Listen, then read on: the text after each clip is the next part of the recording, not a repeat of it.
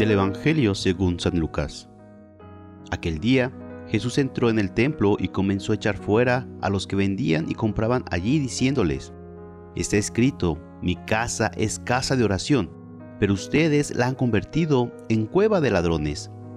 Jesús enseñaba todos los días en el templo.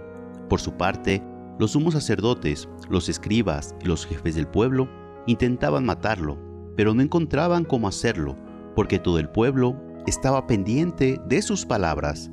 Palabra del Señor.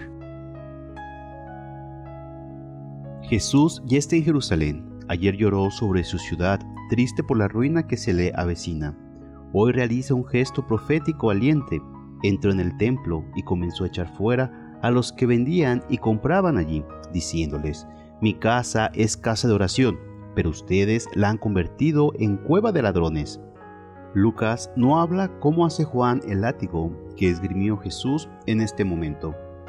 Así Jesús, con una libertad que hacia el final de su vida se acentuaba y se hacía más atrevida, sigue enseñando en el templo, suscitando naturalmente la ira de sus enemigos que intentaban matarlo.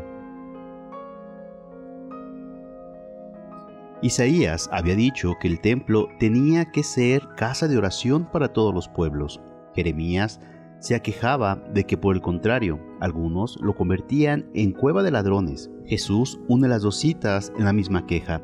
Probablemente el clima de feria, de negocios, que reinaba en los atrios del templo, con la venta de animales para los sacrificios y el cambio de monedas para los que venían del extranjero, es lo que él desautorizó, aunque todo ello se hiciera con el consentimiento de las autoridades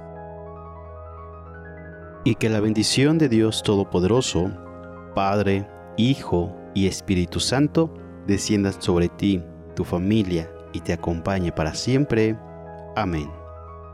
Si te gustó esta reflexión, te invito a suscribirte al canal, darle clic a la campanita y compartirlo para que más escuchen y mediten la palabra de Dios.